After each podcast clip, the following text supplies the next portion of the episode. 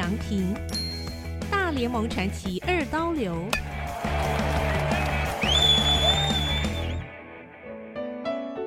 附录一：大谷翔平的信念。二零二三年三月，世界棒球经典赛美日冠亚军决赛前夕，大谷翔平以日本队队长对所有队员的信心喊话，在网络上疯传。日本队与经典赛冠军奖杯擦身而过已经十四年，现在因为大谷翔平领军，备受世界球迷瞩目。在日本队的总教练立山英树布局运筹帷幄下，身为队长的大谷翔平不亢不卑。经典赛之前，在更衣室对全队打气讲话：“今天，请停止仰慕那几位大联盟超级球星神尊 Michael Trout 等几位。如果到现在还崇拜着他们，我们就无法战胜他们。我们来到这里是为了击败他们，为了站上巅峰而来的。”今天，让我们放弃对他们的仰慕，只要想着怎么赢球就好。加油！大谷带头加油下，众志成城，果然打败美国队，赢得魁违十四年的世界经典赛冠军。这场经典赛，他还在第九局下半场三振了神尊，不愧是神投手。大谷翔平一直是后天努力胜过优异天赋的信徒。十七岁那年，当时在岩手县花卷东高校念高三的大谷，写下一张人生目标表，后来流传到媒体。日本的电视台做了专题报道，里面的目标都是非常远大，瞄准人生最终极的梦想。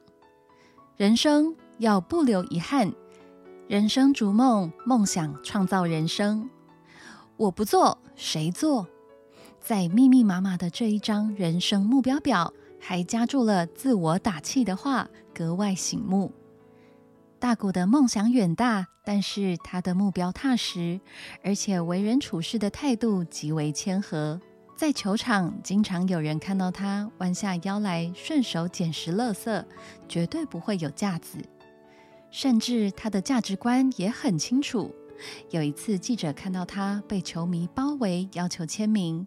他在重重包围中，专门挑选小孩与青少年给签名。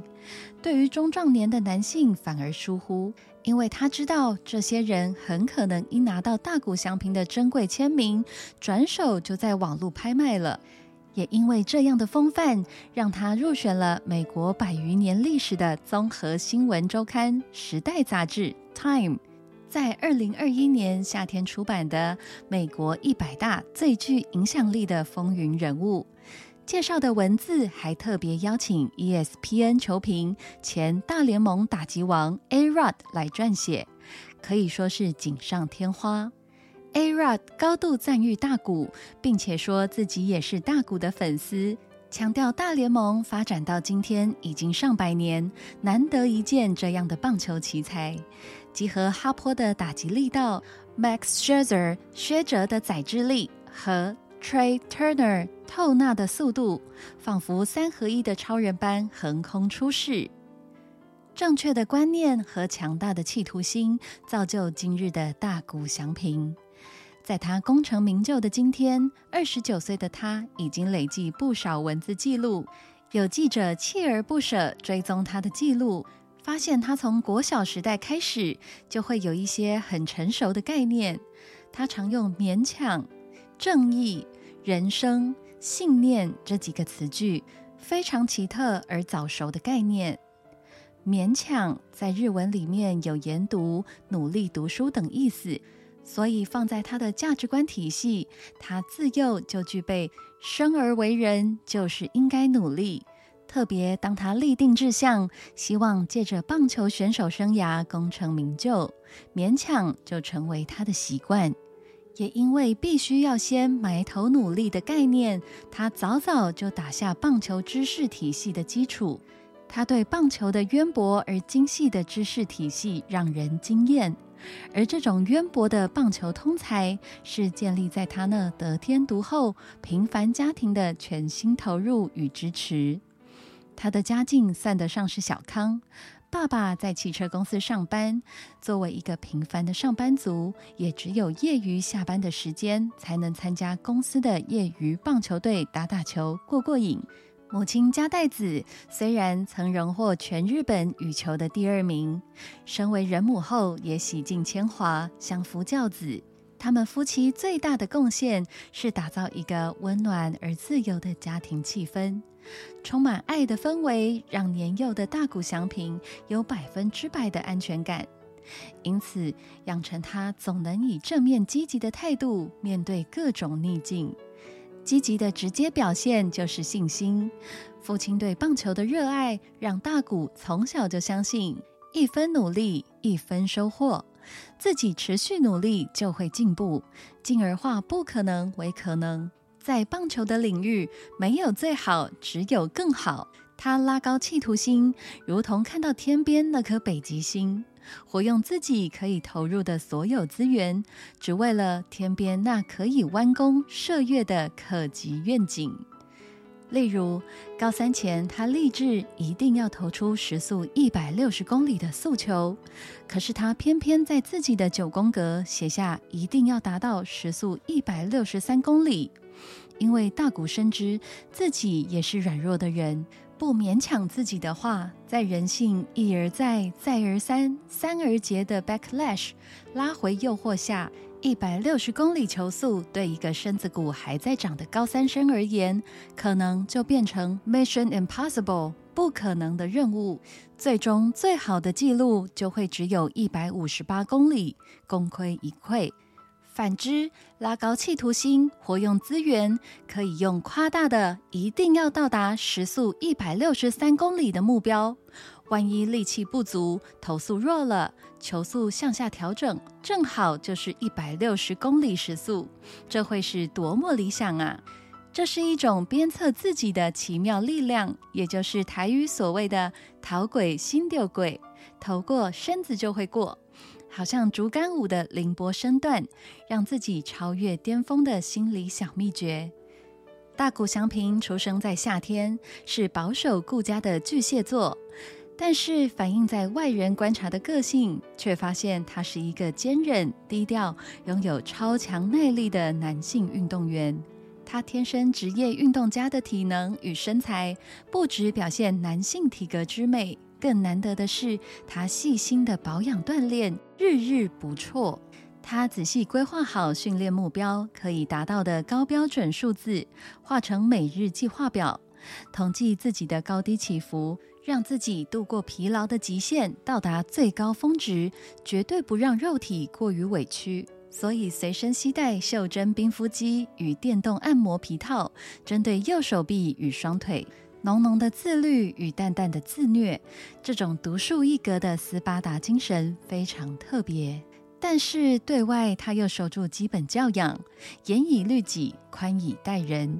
可以交给球团发言的，他绝对不会抢出头，往往是特助好友、翻译兼司机的水源一瓶帮他发言。所以，他虽然可以讲几句简单英文，公开场合他坚持讲母语日文，看出他的谨慎性格。水源一瓶也可以经常为他挡掉不必要的子弹。大谷还有一个优势，就是天生有一种日本当前评价很高的钝感力。这个名词的最早发明人是日本外科医师出身的畅销小说家渡边淳一。或者也可以翻译为迟钝的意外力量。这乍看是要人无视他人存在，但是其实正是一种天然的人格盔甲，让他不怕周围的流言伤害。钝感力也可以说是大巧若拙，可以解读为是非常正面的品格力，强调人在极端倒霉的逆境中，可以笑看人生的挫折忍耐度。大谷也有随遇而安的习惯，对于有限预算下的简陋设备与球具，更是不会挑剔。